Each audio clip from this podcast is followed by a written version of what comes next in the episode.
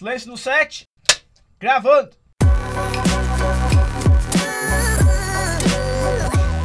Fala Dev, meu nome é Diego Fernandes. Meu nome é Igor Ribeiro. E eu sou o Guilherme Pelizetti. E aí? Diego, eu queria saber, a minha aplicação realmente precisa de testes? Tá, vamos lá. Eu tenho uma opinião um pouco contrária, vamos dizer assim, do povo mais raiz do desenvolvimento. Eu acho que nem toda aplicação precisa teste, mas eu acho que o teste ele faz muito, muito, muito mais sentido no back-end do que no front-end. Uh, tanto que aqui no Skylab até hoje a gente tem zero testes, acho, no front-end, né? Acho que se tiver e quando a gente adicionar, vai ser testes focados em alguma feature específica. Mas no back-end a gente tem todos os testes possíveis. Até me incomoda lá que às vezes eu vou rodar os testes na minha máquina. Tem o quê, cara? Uns... Acho que tem quase 400, Quase né? 400. Quase 400 testes, e sendo que a nossa codebase nem é tão grande, né? A gente tem, tipo, pô, é, o quê? Uns 30 models, vamos dizer assim.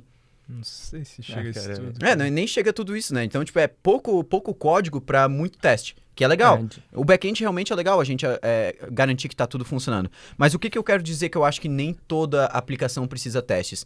Eu acho que tem níveis de aplicação e, e- e tem que cuidar nisso, né? Não é- eu não tô defendendo que uma aplicação não tem que ter testes. Mas eu acho que até certo momento é, não vale a pena a criação de testes se tu não sabe aonde a tua aplicação vai chegar.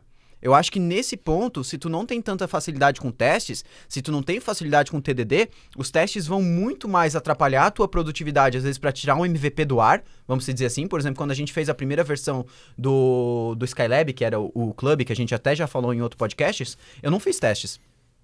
Porque a gente precisava testar uma ideia, a gente precisava colocar aquilo no ar e ver se funcionava para os nossos alunos, para daí então trabalhar numa versão, vamos dizer assim, da plataforma como um todo. Então o que, que aconteceu nessa vez? A gente colocou a aplicação no ar, descobriu que aquilo não funcionava, ou seja, se eu tivesse feito testes, eu teria ga- gasto pelo menos uns 30% a mais de tempo naquilo, e aí, só que eu joguei todo o código daquilo lá fora para construir outro, porque eu testei que aquilo lá realmente como deveria funcionar e eu recriei outra aplicação, aí sim, com testes. Então eu acho que toda aplicação que ela vai ser distribuída comercialmente, que ela tem uma grande base de usuários utilizando, sim, precisa teste, não tem como fugir disso. Até porque antes aqui na Rocket City, quando a gente não utilizava testes no back-end, nossa, era muito difícil. Porque tu cria uma feature e tu não sabe se aquilo vai impactar em algum outro, alguma outro, outra funcionalidade da aplicação e realmente impactava. Acabava quebrando outras funcionalidades e a gente tinha que ficar à mercê do usuário reclamar pra gente que a funcionalidade estava quebrada pra gente saber que aquilo lá realmente não tá funcionando. Então eu acho que os testes eles garantem isso bastante. No front-end, que eu digo que é, a gente ainda não tem testes, é que eu acho que tem que cuidar um pouco com o teste do front-end. Eu acho que um teste que, que a gente chama de end-to-end, que é aquele que simula o comportamento do usuário final, utilizando toda a nossa aplicação, é um teste bem complicado de ser feito ah, e delicado. Por que delicado? Porque o nosso front-end, o HTML e tudo mais, ele está muito mais sujeito a mudanças repentinas, vamos dizer assim, do que o teste no back-end. O back-end, geralmente, tu cria uma funcionalidade, pô, que lá é para ficar funcionando daquela forma por um bom tempo. Né? Geralmente tu adiciona às vezes uma funcionalidade a mais, mas o front-end, cara, se tu muda às vezes uma coisinha ali, o teste ele já não, não bate mais. O Jest até que tentou criar aqueles testes via snapshot para tentar resolver isso, mas na minha opinião não é legal. Não gosto de utilizar snapshot testing. Ah, mas então eu acho que o teste no front-end, eu acho que ele precisa ser um pouco mais específico.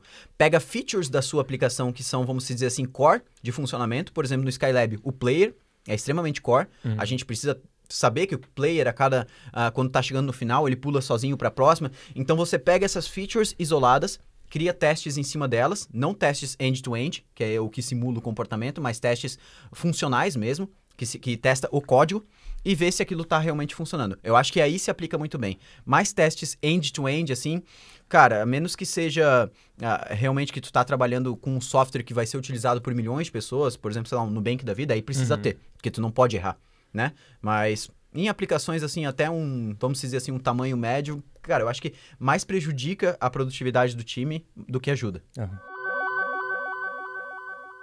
E Diego, você falou aí sobre aplicação ter teste ou não ter. Eu, por exemplo, eu já tive, passei por uma experiência bem real, onde eu tinha uma aplicação que ela começou pequena, eh, deu uma pequena escalada, e eu me perdi não fazendo testes e depois eu eh, acabei eh, me ferrando de certa forma Uhum. por conta disso. Porque eu mexi numa parte do código, daí quebrava outra parte. E eu só descobria isso ah, em tempo real, quando Uhum. estava tudo acontecendo. Então, assim, você saberia me, eh, me dizer quais são os benefícios de, de ter uma aplicação bem testada? Ah, enfim, nesse sentido. É, eu acho que o, o principal benefício é saber que a tua aplicação não vai quebrar de acordo com as outras funcionalidades que tu, tu inclui nela, né? Eu acho que muito deve, quando tá começando a desenvolver, começando a trabalhar com programação, é, isso até eu tinha muito no começo, eu pensava, cara, pra que ter teste unitário, é, teste automatizado, vamos dizer assim, se eu posso entrar ali na tela e ver que tá funcionando? tipo, cara, eu cliquei ali, funcionou, cadastrou, pra que teste? Mas o teste, ele é exatamente para dois motivos. O primeiro é testar edge case, né? Testar casos específicos, casos que não estão no funcionamento, vamos dizer assim, padrão da tua aplicação. Então, o que, que vai acontecer se um usuário é, enviar o formulário de cadastro dele, é, passando, por exemplo, um estado, um CEP que não existe?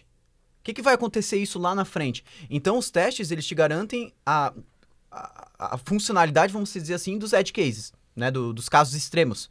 Ah, e outra coisa é garantir que a tua aplicação vai continuar funcionando por muito tempo, sem dar problema. Então, um, um grande ponto dos testes é que muita gente, muitas vezes você faz uma funcionalidade e esquece ela. É uma parada que, sei lá, recuperação de senha. Recuperação de senha é uma coisa que tu faz no início do projeto e tu nunca mais mexe nisso. E aí vamos supor que em algum momento do- da vida da tua aplicação, tu vai lá e, e muda a função que envia e-mail. Sei lá, muda ela para, ao invés de ela receber direto o primeiro parâmetro é, para quem ela vai enviar e-mail e recebe, sei lá, as variáveis que vão conter dentro daquele e-mail. Só um exemplo básico. E aí tu muda em toda a tua aplicação, mas tu não lembrou de mudar no recuperação de senha. O e-mail ainda está sendo enviado no modelo antigo.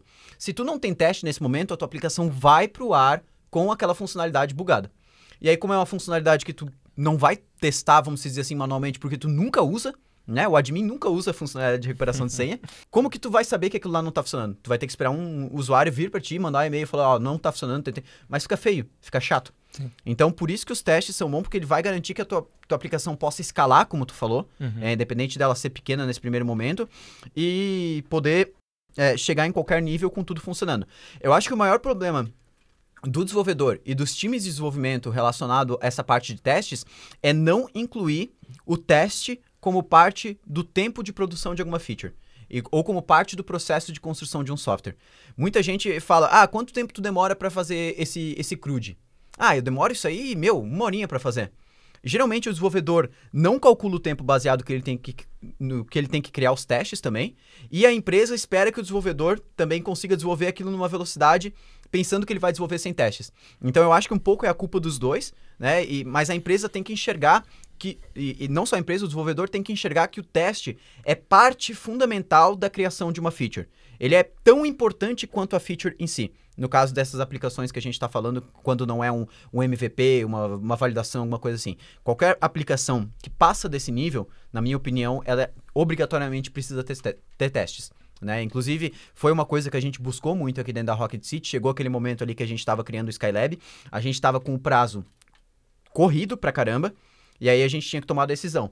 Ou a gente corre, tira os testes para aumentar a produtividade, não faz testes, ou a gente faz pelo menos testes assim da- do que, que é mais é, do, do que, que é mais fundamental pro, pro core do nosso negócio, que foi o que a gente escolheu, acabou fazendo, e depois a gente termina. Uhum. Aí depois até o Igor pegou, Sim, foi, de fato. pegou as features que a gente não tinha finalizado os testes e tu fez todos os testes, né? Sim, sim. Hoje a gente tá ali então com mais de 400 testes dentro do, do back-end. Eu até mostro isso num vídeo. Tem um Sim, vídeo que eu faço a, a feature de transcrição, que eu trabalho o behind the code e eu mostro lá a hora que eu executo os testes. Tá, tá bem completo, assim. Sim. Então, a hora que tu roda aqueles testes, que tu vê todos os checkzinhos, dá uma segurança Dá, dá sim. que tu pode fazer deploy na aplicação e que não vai quebrar as outras features, que eu acho muito massa. Então o teste, ele, cara, é principalmente por essas, esses dois grandes motivos e o terceiro, a satisfação do desenvolvedor em saber que, graças a Deus, não tá nada quebrado, né? Porque eu, eu quando desenvolvi alguns outros softwares grandes, quando eu nem trabalhava na Rocket e não tinha testes, cada vez que eu dava um deploy, assim, era tipo... tipo, Deus. aquele medo de fazer deploy na sexta-feira, porque ia quebrar final de semana. Ah. Cara, com testes eu tenho garantia que eu posso fazer um deploy na sexta-feira e que não vai quebrar durante o final de semana, que eu vou poder ir pra praia, sei lá, fazer o quê e descansar, né? De boa. Com certeza. o Igor ele comentou que ele sentiu na pele essa falta de testes. A gente acabou sentindo aqui dentro da Rocket também, antes de, das antigas versões do Skylab. E tu comentou essa parte de satisfação Uhum. e acaba sendo um pouquinho mais que isso também. Acaba livrando a consciência do desenvolvedor de ter que pensar, meu, isso aqui vai impactar onde? É. Eu tenho que buscar Exato, cara. Chega um momento que aquela perda de produtividade que tu tinha lá no início, ao tu criar o teu primeiro teste, os primeiros testes, a, a curva ela começa a mudar. Tu começa a ganhar produtividade porque tu tem testes. Sim. Porque tu não precisa se preocupar com o restante da aplicação, se tá funcionando ou não. Tu, tu foca em desenvolver aquela feature, né? Não interessa se tu vai usar TDD, vai criar o teste depois, tanto faz. Mas tu foca em desenvolver aquela feature, e aí se for quebrar alguma coisa, o teste vai te avisar que O quebrou. teste te avisa, né? Ó, E aí tu só vai tá lá e fixa. aqui. Só resolve. Aí se tu resolve e quebra outra coisa, não interessa, o teste que vai te avisar. Exatamente. Então, isso é uma coisa muito legal. Porque a partir do momento. E tem gente que não consegue perceber isso, né? Porque tem softwares ali com cinco models. É, é fácil tu abrir ali e ver que tá tudo funcionando. Né? Login, listagem, cadastro. Tipo, pô, é- beleza. É, Agora chega um momento que, por exemplo, a gente com o Skylab, que tem integração com Hotmart, tem integração com É notas. com serviço de nota fiscal, tem integração com, com, com o chat, o Fresh Dev. Cara, como é que a gente vai testar? Como é que a gente vai ter certeza que todas essas integrações estão funcionando? Né? E são coisas cruciais. Como é que a gente vai chegar a uma, uma inscrição de um, de um aluno, a gente não vai emitir uma nota? Ou vai dar erro na nota que a gente emite? Cara, começa a mexer com imposto, começa a mexer com coisas assim que são Importantes, né? é, são sérias, né? Não é só mais um errinho que um usuário vê ali e tu arruma. É coisa que realmente, né, um, um reembolso de um usuário é, é coisa que não dá pra errar. Então os testes, eles te dão essa segurança pra tu não não ficar com essa pulga atrás da orelha toda vez que tu faz um deploy da aplicação. Com certeza. É legal que tu mencionou essa parte de serviço, de integração também, Uhum. porque às vezes, com certeza não é o correto, né, se usar um versionamento semântico, mas às vezes acontece num serviço de terceiro ir lá e dar um breaking change sem, Sim. sem propagar esse, essa mudança, né? Uhum. E, meu Deus, se não tiver teste, tu vai descobrir só quando estourar na tua cara. Não, Então, com certeza. É impossível descobrir. A partir do momento que a tua aplicação está utilizando código de terceiro, primeiro que não é nossa responsabilidade que o código do terceiro está funcionando. ó, com certeza. É, é nossa responsabilidade, e tanto que a gente utiliza muito mock dentro do teste, né? Saber que, dado o valor que esse terceiro nos retorna, ou a, a funcionalidade que esse terceiro nos retorna, que o nosso código está funcionando. Então, eh, geralmente a gente até moca, né? Sim. o funcionamento. E moca, o que, que eu quero dizer com moca? É, a gente faz um funcionamento fake para as bibliotecas de terceiros, é, mais ou menos com o que, que a gente espera. Então, por exemplo, eu falo que, ah, toda vez que eu chamar a função, é, por exemplo, fs read file do Node, ou seja, eu não quero testar ela realmente na prática.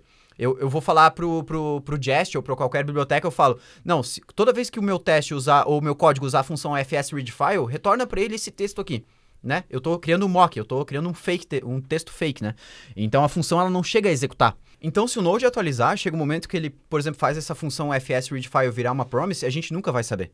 Então, legal, a gente tem testes, outra coisa que a gente tem bacana, a área de staging, né? Muita gente pergunta, por que, que eu vou ter uma área de staging na minha aplicação? Para quem não sabe, a área de staging, uma versão, vamos dizer assim, idêntica à área de produção, né, que tem a mesma versão de Node, a mesma versão do, do banco de dados, a mesma ver- tudo a mesma versão, para a gente fazer aquele, é, é, vamos dizer assim, o teste final, né, o, o momento do julgamento se a nossa aplicação está funcionando. Então, talvez no ambiente de desenvolvimento, tu esteja executando o Skylab com no- versão do Node 9, e aí os testes passam. Aí tu chega no, no online, na ArtStage, onde tu, onde tu for rodar CI, tu precisa estar com a versão do Node igual à tua de produção. Ou seja, se tiver com o Node 12, vamos supor que daí não, essa função não exista mais. Então a gente tem que ter todos esses cuidados e os testes, eles, eles garantem desde esse processo de desenvolvimento até o processo de integração contínua, até chegar ao código em deploy. Então são vários níveis, vamos dizer assim, que o teste ajuda, né, para garantir o funcionamento. Quando eu trabalhava mais em cima de testes, existia a necessidade de um conjunto muito grande de ferramentas. Chegava a usar três, quatro ferramentas, mais uma ferramenta para coverage, era Mocha, Shai, Jasmine, Meu Deus. Karma. Hoje em dia, como é que tá o ecossistema? Tu que tá mais em cima disso, mudou Legal. alguma coisa? Tá melhor? Cara, assim, ó, quando eu comecei a desenvolver, ah, vamos dizer assim, full stack, eu trabalhava com Laravel e Angular. Então, a minha stack de testes, ela era quase maior que a minha stack de tecnologias de desenvolvimento. Era tipo, no Angular tinha muito. Eu posso estar. eu, eu não lembro muito bem, mas eu acho que era basicamente Karma e Jasmine que a gente utilizava. Era o que estava forte de lib de, de task, tanto, tanto. Test Runner quanto Assertion e tudo mais. Então, Cara, era assim, bem complexo, né? Tinha que decorar muita coisa, assim, que. Sei lá, sabe? O desenvolvedor devia estar mais preocupado em decorar, decorar, vamos dizer assim, sintaxe do código que ele está produzindo e o teste ser uma parada meio padronizada, assim, mais fácil, que é- todo o sistema é igual. O que mais me pegava era a parte de ter uma API tão diferente uma da outra. Eles Sim. não se mesclavam, assim. tu Tinha Sim. que... Um era é, to.b. Ponto, não sei, daí tu ia concatenando, outro era tudo numa string só. Cara, isso é isso até hoje, na verdade, tem, né? O Chai, por exemplo, ele faz a concatenação, se tu quer fazer um expectation, né? Então eu espero que esse valor, e aí eu começo ponto to, ponto b, ponto not, ponto, e vai botando ponto, ponto, ponto, cada vez vai concatenando até o outro valor, né? O jest, por exemplo, ele já é uma string inteira, vamos dizer assim, que na minha visão eu acho mais legal, porque fica mais descritivo, né? O, o, o chai, ele já parece mais um, um jQuery da vida que tu vai fazendo o chaining, tá ligado? E Sim. ele vai é, produzindo o resultado. Então, ah, o- e isso foi evoluindo, né? A gente ah, chegou um bom tempo ali, até no Bootcamp, as primeiras versões do Bootcamp, o que, que eu tava fazendo? Eu tava utilizando Mocha e Chai, que era a, a parte de testes mais forte, assim. O Jest naquela época, ali em 2000, nem faz muito tempo, 2017, ainda não era o que é hoje. E hoje eu estou utilizando basicamente Jest em tudo, em tudo que eu posso. Então, se eu estou utilizando um Node com Express, eu uso Jest. Se eu estou utilizando React Native, eu utilizo Jest. Se eu estou utilizando React.js, eu utilizo Jest. E aí, como tu falou, tudo tá dentro do Jest. Eu não preciso ter uma lib para fazer running, test running. Então, eu não preciso ter o Mocha, por exemplo, para rodar meus testes. O Jest roda, né? Roda e roda muito bem. Eu não preciso ter uma lib de assertion, por exemplo, o Chai. Eu posso ter o Jest, o Jest ele faz isso. E eu não preciso ter o code coverage, porque o Jest já tem integrado. Mas, claro, que o, Jest, o, o legal do Jest é que, novamente, ele não, ele não recriou a roda. Por trás dos panos no code coverage, por exemplo, ele utiliza o Istanbul, que é a ferramenta mais famosa de code coverage. então, ele tem... agora é o NYC, né? É, NYC, né? É. Que é o, o Istanbul que a gente utilizava desde muito Sim. tempo.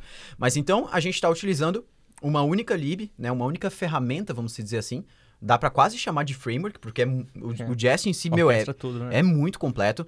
E, assim, para mim, hoje não existe lib de testes melhor que o Jest. Ele tem umas features, assim, que eu não via nos testes há muito tempo. Uma coisa, por exemplo, do Jest, do Jest que me deixa muito feliz, eu até fiz um vídeo no YouTube relacionado a isso, ah, que é aquele, por exemplo, Find Related Tests. Aquilo lá é uma coisa que, meu, me deixa muito feliz. Porque a gente consegue rodar só os testes que são necessários a partir das mudanças que a gente fez no código. Então ele faz uma integração com o Git da vida. Por exemplo, eu edito esse- o- tais códigos. Vamos supor, eu edito uma página de dashboard da minha aplicação. Quando eu vou rodar os testes com o Jest, se eu passar essa tagzinha Find Related Tests, ele consegue encontrar em todos os meus testes, vamos supor que eu tenha mil testes, todos os testes que estão relacionados com a página dashboard. E ele só roda esses testes. Porque não faz sentido rodar o resto. Eu não mexi no resto. Então isso é muito sensacional, porque traz uma agilidade na hora de executar os testes. Tu roda, por exemplo, ao invés de mil testes, tu roda 15. E aí vai super rápido. Então eu acho que hoje o Jest, em relação com todas as outras bibliotecas de testes, ele tá tipo aqui e as outras estão aqui, assim, ó. E- E, e o, e o complicado dessas outras libs é que, como elas não estão trabalhando juntas, elas avançam de formas diferentes, né? Mas. Ah, nessa, nessa questão é interessante porque no Adonis você não tem, não utiliza o Jest por, por Uhum. trás, você utiliza o Japa. E é uma dor que de fato você precisa testar tudo para poder eh, prosseguir. Você não pode, não consegue. Você altera um arquivo pe- apenas, ele testa tudo. 400 É, testes. Exatamente. É. A menos que você tá programando lá e tá fazendo uma funcionalidade, tem como você até falar assim, não, eu quero eh, testar apenas esse, arquivo, né? entendeu? Sim. Mas ainda assim é... Mas daí na hora de que tu vai dar o commit, É, exatamente. 400 testes rodando, então Você tem que que esperar ficar lá um- esperando. É, a gente, o É. nosso teste até 400 testes roda em menos de um minuto, mas mesmo assim é, é, é chato, assim, né? Tem que esperar esse, esse processo dos testes executarem. E assim, é uma das coisas, que eu acho que a gente até falou no podcast sobre Adonis e tal, mas é uma das coisas assim que eu não sei se foi uma decisão estratégica porque o Jest não conseguiria é, cumprir o papel que eles esperam, esperavam dentro do, do Adonis, até porque o Adonis tem aquele esquema de trait, de database É, transactions, umas de API client, então tem é uma certa, né? vamos dizer assim, dependência injection que é utilizada dentro dos testes, que talvez não conseguiria ser su- suprida por um Jest, não sei. Mas, assim, é, é, realmente, se fosse para se fosse a, a sintaxe do Jest dentro do Adonis, ficaria, eu ficaria muito mais feliz com esse, com esse, com esse ambiente, né? Vamos dizer. E Diego, acho que é uma das primeiras perguntas que vem na nossa mente quando a gente fala de teste, é, e clássica, é uma pergunta clássica, o que eu devo testar? Massa. O que eu devo testar? Cara, eu acho que isso, nossa, era a minha maior dor no começo com testes. Saber o que, que eu preciso testar na minha aplicação sempre foi uma dor, assim, para iniciar com testes que vetava o meu início com testes. Eu acho que era muito. Porque eu pensava, mas, mas, cara, se tem uma rota que cria um usuário, o que, que eu preciso testar? Que o usuário está sendo criado no banco de dados? Que a rota está me retornando sucesso? O quanto eu preciso testar? Eu preciso tentar criar um usuário com nome, sem nome, com e-mail, sem e-mail, para analisar os erros que podem acontecer? Eu preciso testar validação de formulário? Uh, se o IUP lá está validando o meu nome certinho, se ele retorna username is required quando eu não envio. Uh, assim, e aí uma das grandes funcionalidades que foi adicionada aqui para mim, ah, deu essa tranquilizada, foi o Code Coverage em si, que para quem não conhece o Code Coverage, basicamente ele, que é o Istanbul que a gente falou agora há pouco, quando a gente roda os nossos testes, ele, vamos dizer assim, ele anota aonde o teste passou pelos nossos arquivos, então ele consegue saber exatamente, ah, o teste passou por esse arquivo, ele executou essas linhas e ele retorna um feedback para o desenvolvedor falando o quanto de cada arquivo ou quais linhas do arquivo faltou testar. Ou seja, quais linhas de quais arquivos o teste, por exemplo, não passou por lá. Então, às vezes acontece da gente ter uma rota, por exemplo, eu tenho uma rota de criação de usuário. Aí, eu vou dar um exemplo bem troll, mas tipo, quando quando o usuário tem e-mail arroba Rocket City, eu quero colocar ele como admin. Um if, tem um if lá dentro. Vamos supor que tu, o teu teste, tu faz um teste de criação de usuário, com e-mail qualquer, um e-mail gerado via Faker, via dados fictícios. Aí tu não, tu não testou essa parte de um e-mail que tem arroba Rocket City para ver se ele realmente vai virar um admin. O Code Coverage vai te avisar que tu não testou isso. Nossa. E aí, mas assim, uh, quais arquivos da minha aplicação eu preciso testar? Na minha opinião, todo arquivo que é mantido pelo teu time de desenvolvimento, né? Uh, qualquer coisa que saia disso e que ou arquivos tipo de configuração assim hum, não é necessário. Então geralmente quando a gente tem a pastinha src lá no nosso código e, e, no Adonis a gente tem o app e tudo mais, até nos projetos Express geralmente tu cria o app. Eu acho que assim o que, que tem que ser testado? Controller, é obrigatório ser testado. Qualquer pattern que tu, tu esteja utilizando para isolar é, lógica de é, regra de negócio, uh, middlewares, qualquer. Uh, o que, que, por exemplo, vou dar exemplo que, não, que não precisa testar?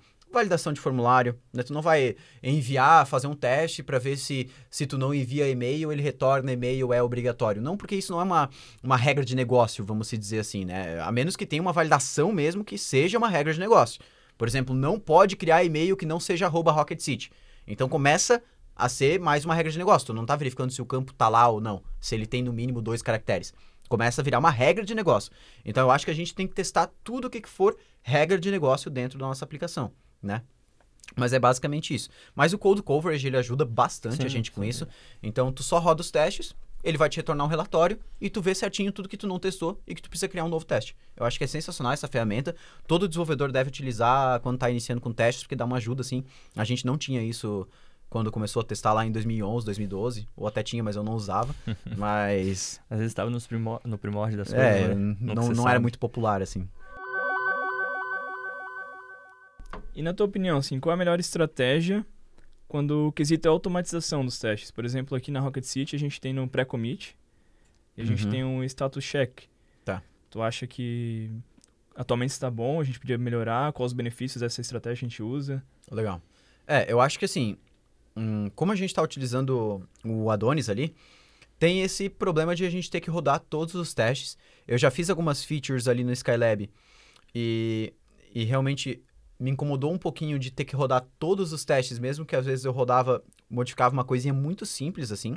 Mas tudo bem, é o processo, o Adonis ainda não tem um, algo para encontrar os testes relacionados, mas eu acho sim que é a melhor forma de fazer. Então até eu até fiz um vídeo no YouTube sobre isso, porque eu, eu usei o Skylab ali para desenvolver umas features, achei muito massa o processo. Então basicamente, qual que é uh, uh, o fluxo? Vamos dizer assim, no momento que tu pega uma feature, e aonde que esses testes vão executar.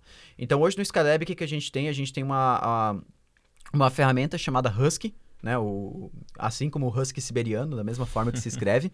e esse Husky, ele consegue adicionar uh, os hooks que a gente fala, que são ações que executam antes de comandos do Git. Simples assim. Então, a gente consegue falar para ele, antes do commit, ou seja, a gente passa pré-commit, eu quero que tu faça o seguinte, rode os testes para garantir que está tudo funcionando.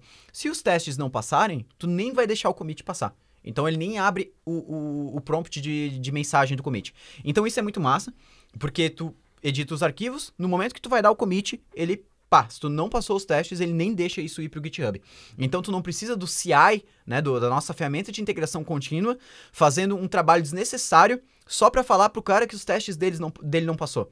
Então é só eh, dentro do computador dele mesmo, ele já vai saber isso, vai precisar arrumar o que ele precisa ali. E aí quando chegar lá no CI, a chance daquilo lá realmente passar é muito maior. Claro, pode passar porque pode não passar, vamos dizer assim, às vezes por alguma questão de versão, né? Como eu falei, o Node que ele está utilizando na máquina dele pode ser um Node muito antigo e tem uma função que no Node do CI que que deve estar tá realmente pareado com o ambiente de produção não é o mesmo, aí não tem aquela função. Então pode dar esses, é, esses bugzinhos por versionamento de, de dependência, mas não por código. Por código não deveria nunca acontecer, né? Do CI dar esse erro.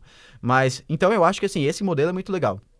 A gente pega a feature para desenvolver, faz o código, na hora que vai fazer o commit, o commit mesmo já executa os testes. Claro que ele pode ali, enquanto que ele está fazendo o código, claro, usando TDD ou não, rodando os testes em modo de watch, e aí ele vai observando os testes que tu muda, executando de novo. Então isso, claro, dá uma mão fenomenal. Mas o processo para garantir que nenhuma funcionalidade vá ao ar é, faltando, vamos dizer assim, é, testes e tudo mais, a gente pode utilizar essa feature. Nesse, né, nesse quesito de não ir a funcionalidade para o ar faltando testes, aí a gente pode utilizar até algumas é, ferramentas que em integração junto com o coverage report que o Istanbul dá.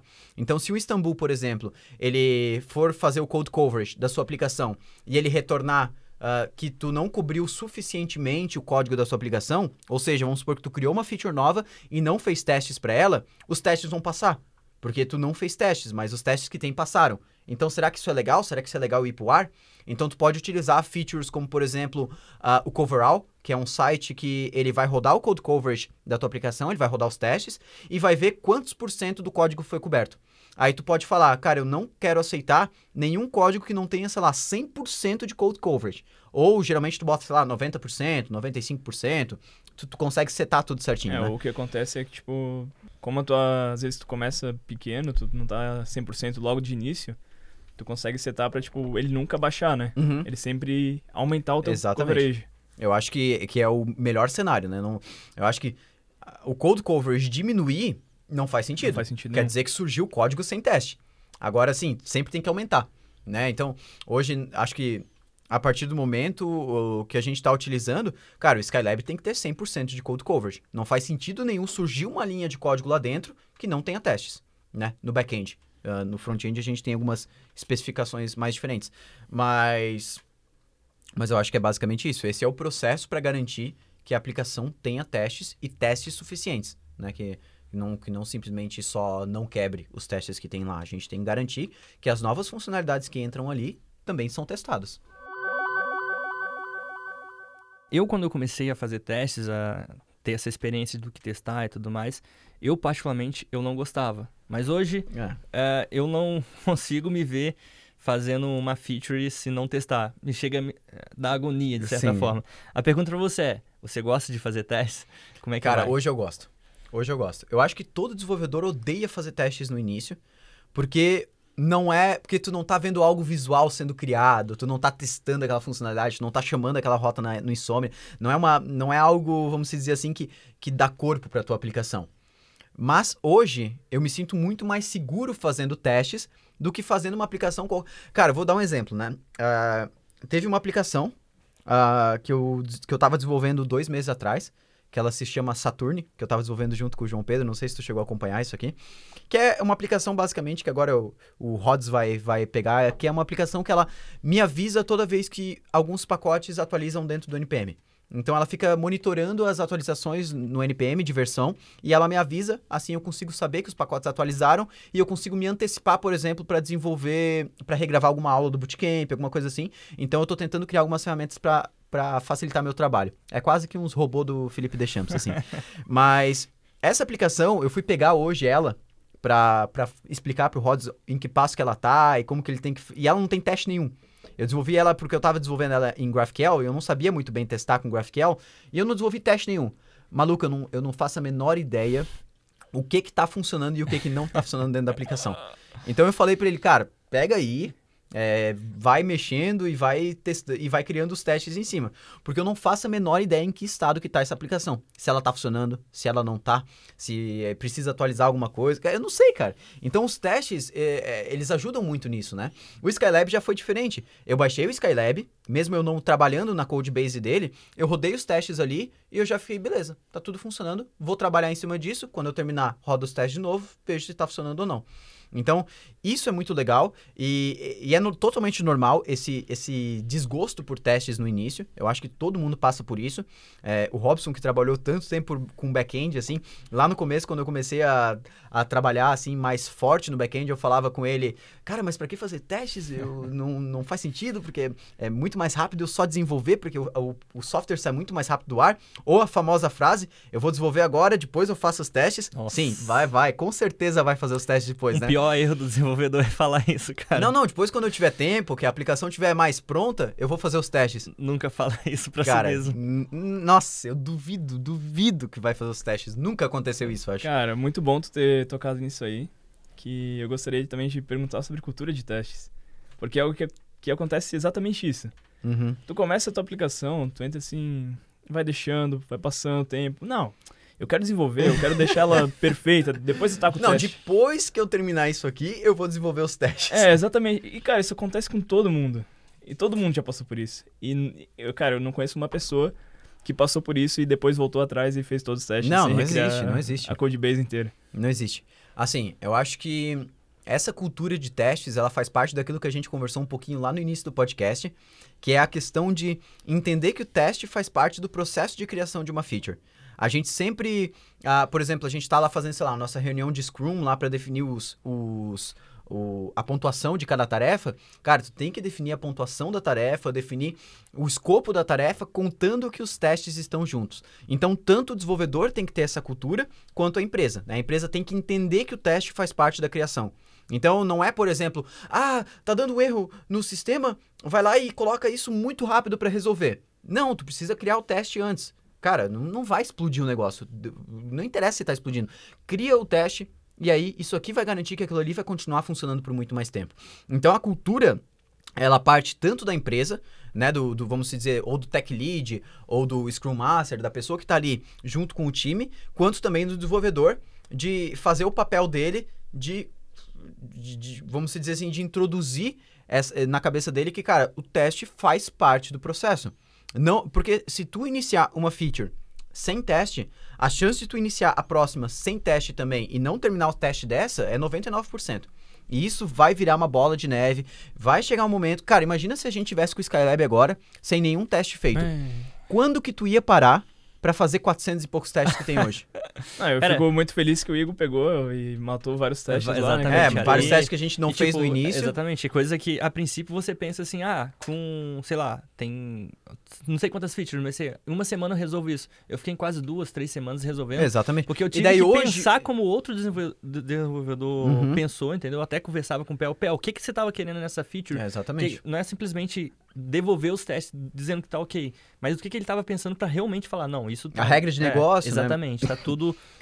É, e eu do... acho que assim, e hoje, por exemplo, quando tu vai pegar uma feature, o esforço para desenvolver o teste, ele é muito menor. Sim. Né? Tu, tu pensa, cara, o que, que eu vou desenvolver hoje? Eu vou adicionar a transcrição dos vídeos. Então é muito simples, tu vai lá, cria um teste, vamos supor, se tu vai usar TDD ou não, assim, não, não entra, mas, uh, cara, quer dizer que quando eu uh, vou cadastrar um vídeo aqui, vou passar a transcrição, vou consumir esse mesmo vídeo e vou ver se tem a transcrição lá dentro.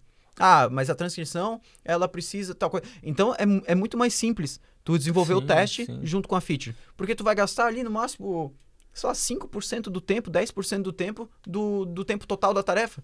Né? Uhum. Ah, agora, se tu deixa isso pra depois, esse 10% vira 50%. Com certeza. Até porque ali tu tá em cima da tarefa, tu tá com a tua mente A trabalhando mente aquilo focada naquela regra de negócio. E daí se tu deixa, pode, digamos assim, tu passou cinco features. Cara, não precisa nem passar isso, cara. Se tu deixa da sexta-feira pra segunda-feira, já tua cabeça já chega Já lá, vai tipo, pro o limbo, que, que né? eu fiz, cara? Não, isso, isso acontece também, mas digamos assim, tu passou ali três, cinco features e não fez testes. Tu pensa, ah, como o Igor falou, numa semana eu mato. Uhum. Só que daqui a pouco tu tem tanta coisa pra fazer que essa semana tu pensa, meu, isso aqui não é prioridade. Não é prioridade. tá Teste nunca é funcionando. prioridade, né? Tá funcionando? Não vou gastar uma semana do meu trabalho pra fazer algo que Tá não vai mudar nada na minha aplicação. E daqui a pouco vira duas, três, daqui a pouco chega um negócio que tu não vai encaixar no teu calendário de roadmap nunca. Não, já, cara, jamais. O pior erro do programador é pensar, eu É. faço os testes depois. Eu já Não, fiz um- Então, então já fala que tu não vai fazer teste. É, cara. já então, fala que a é, tua Seja sincero, né? Exatamente. Tipo, Seja pô, sincero com o teu time e fala, não vai ter teste. Cara, pra você ter noção, eu teve um, um, um software que eu fiz que eu não utilizei os testes. Depois eu entendi a necessidade do teste, mas daí ele tava tão grande que eu comecei a reescrever o software, entendeu? Eu falei, não vou aproveitar a tecnologia que ela deu uma evoluída, vou começar a reescrever. Aí eu reescrevo com teste, porque fazer os testes naquilo tudo que eu já tinha feito, cara, seria praticamente impossível. Sim. Então eu falei, ah, Não, chega um momento que tu nem lembra o que, que tu fez, o que, que É, tu tava pensando. exatamente. Até não precisa nem ser mais desenvolvedores no time, pode ser só tu, cara. é, Tu nem lembra o que, que tu tava desenvolvendo lá dois meses atrás, como é que aquilo deveria funcionar. Hoje mesmo que eu falei ali, eu abri aquele software, eu nem sei mais o que, que eu tava pensando. E é um software super recente, né? e, é- e, e tem três models. Sim. E eu não lembro o que, que eu tava pensando quando eu desenvolvi tal código. Por que, que eu botei aquele campo naquela tabela? Por que, que eu fiz daquele jeito? Então é um negócio que, só- sabe? Aham. É, um É, negócio isso- tão simples e causa tanto. Ah, tanto problema, imagina uma aplicação tipo o Skylab, uma aplicação assim que tem, sei lá, muito código, uma codebase gigante, sabe? É, isso é um negócio que a gente acha que nem chegou a comentar, mas os testes às vezes eles chegam a contar a história do código. Tu Ah, roda é certo, certo grupo de testes, digamos, ah, eu quero testar o- minha sessão de usuários ali, Uhum. minha parte de usuários. Com os testes, tu consegue, tipo, identificar toda a rotina e o comportamento esperado da aplicação. Perfeito. Não fica no escuro, né? Tu... É, eu acho que o- os testes, eles são a documentação viva do seu software, entendeu? Eu, particularmente, quando, ah, quando eu tô precisando de um software, que a documentação dele não me explica muito bem como funciona, igual acontece às vezes com a Adonis, ele não tá totalmente explicado, eu vou lá, vou no teste, falo, isso faz isso, faz isso, faz isso. Cara, Vou no Adonis isso. mesmo eu já fiz isso também. Eu queria uma vez desenvolver uma feature nova dentro do Lucid do Adonis Uhum. e a documentação, vamos concordar mesmo, que não que falta muito parâmetro, né? Aham, Sim, sim. Falta, por exemplo, muito, muitos métodos da, da- da- do Lucid, eles recebem muito mais parâmetros É. do Não- que tá na Não tá documentação. no TypeScript pra você ter... E não tem o TypeScript É. pra tu ver e tal. Então eu fazia exatamente isso aí, cara. Eu ia nos testes pra verificar, era um problema que eu tava resolvendo nas transactions, que as transactions não tava aplicando no, no attach. Uhum. Então quando tu dava o attach pra fazer um relacionamento belongs to many, se tu botava isso dentro de uma transaction, hum, e tu dava É rollback nada, na né? transaction, ele, ele mesmo assim ficava... Ignorava. so- Ignorava. ignorava. E aí eu comecei a trabalhar nisso dentro, da documenta dentro da- do Adonis e tal. E aí, ao invés de eu ir, por exemplo, na code base do Adonis para ver se ele recebia um parâmetro transaction e tal, eu comecei a analisar os testes para ver se existiam testes voltados a transaction no relacionamento belongs to many. Então, tipo, comecei a ver que não, não existia. Então, realmente, eles não, não tinham pensado nessa feature, né? Que o relacionamento precisava ter transaction também e tal. Então, fica muito mais fácil tu realmente descobrir que aquilo não tá funcionando, que aquilo É, não, não existe, vamos dizer assim, não foi pensado. Quando a gente tava no processo de construir uma form, tu usa lá dentro, não sei se tá ainda usando, é um, uma lib para aquele dot notation, assim, tipo, acho que é dot Sim, eu object. uso é, é, dot object. É, o nome. É, né? Uhum. E che- chegou um ponto, assim, que a gente tava desenvolvendo componentes pro Skylab e ele tava fazendo um cast muito louco lá dentro. Utilizava um form e tu queria trabalhar com datas. Uhum. Em vez de ele passar um objeto de data, ele fazia um cache pra string. Uhum. E daí eu não achava lugar nenhum na documentação também, cara. Fui nos testes e estava lá. É, o teste então respondeu, fica... né? É, o teste respondeu. Exatamente. Então ah, fica uma dica legal. Mas tu foi nos testes do dot object? Sim. Ah, tá. E daí lá tinha um teste Tinha. falando sobre datas. É, exatamente. Tipo, se não tivesse os testes, primeiro, você não confiaria tanto no software, Não, entendeu? O software perde a maturidade, entendeu? E tem uma coisa que me incomoda muito quando eu pego, é um projeto open source que não tem teste. Tipo o OneForm, por exemplo. Se eu tivesse colocado ele no ar sem testes, qual a segurança que uma pessoa, por exemplo, vamos dizer que não desenvolveu nada daquele código, teria para incluir uma feature nova lá dentro? Então, algo que, assim, se tem um projeto que é indispensável ter teste, é um projeto que tu vai abrir de forma open source. Então, assim, Claro, eu acho que é indispensável ter testes em, em vários tipos de projetos. Mas se tem um, assim, que daria pra dizer, cara, se tu não colocar, tu vai ser crucificado, é a parte de testes em projetos open source. Massa. Porque daí traz pelo menos um pouco mais de segurança pra galera que quer contribuir. Porque eu já vejo que é uma etapa difícil, programador às vezes até que é um pouco mais, mais júnior, assim, eh, que às vezes quer iniciar no desenvolvimento open source, eh, ele pensa, pô, mas o que, que eu vou incluir de features? Será que isso aqui vai ficar legal? Será que é isso que eles querem? Cara, se ainda não tiver testes, acabou. Acabou. Vai- não- É impossível ele conseguir contribuir porque ele acha que vai quebrar o projeto. Então, testes é muito legal nisso. Eu acho que é, é bem bacana a gente pensar nesse ponto também. Perfeito. Então a gente englobou bastante coisa sobre testes, back-end, front-end, o ecossistema, o nível das ferramentas, por que fazer, o que a gente precisa testar. E eu acho que ficou bem óbvio a necessidade de testar a aplicação. Então, Uhum. Acho que era isso. Acho que é isso, né? É isso aí, cara. Eu acho que a hashtag pra esse episódio, deixar aí o pessoal no comentário, é hashtag bora testar. Bora Massa, testar. Bora testar. galera. Porque esse negócio aí de vou deixar os testes pra semana Segundo que vem, plano. quando eu terminar essas features que são mais importantes, maluco, tu não sabe o buraco que tu tá entrando, que não tem saída, é um poço sem fundo, assim. É, Cara, tu só vai testar depois que tu re ser- recriar a aplicação do zero. Vai ser igual aquelas placas quando você vai no cabeleireiro. Tá lá assim, fiado só amanhã. É, não, mas é isso aí. Então a gente tem que, assim, ter, adquirir essa cultura, tanto o desenvolvedor quanto a empresa, para saber que o teste faz parte do processo e que não é uma algo que dói. A gente tem que perder essa dor de fazer testes, porque como a gente falou, essa curva tende a, a, a se inverter mais para frente. Os testes pas, param de ser algo que prejudica a produtividade para muito, para ajudar muito na Exatamente. produtividade. Vai Pra doer tu você parar não de fazer, né? É, pra tu parar de se preocupar com o restante da aplicação e focar no- na feature específica que tu está desenvolvendo, né? Então acho que é basicamente isso. Perfeito. Mas é isso aí. Meu nome é Diego Fernandes. Eu sou o Guilherme Pelizete. E eu, Igor Ribeiro. Show. Eu fiquei com medo de falar cabeleireiro.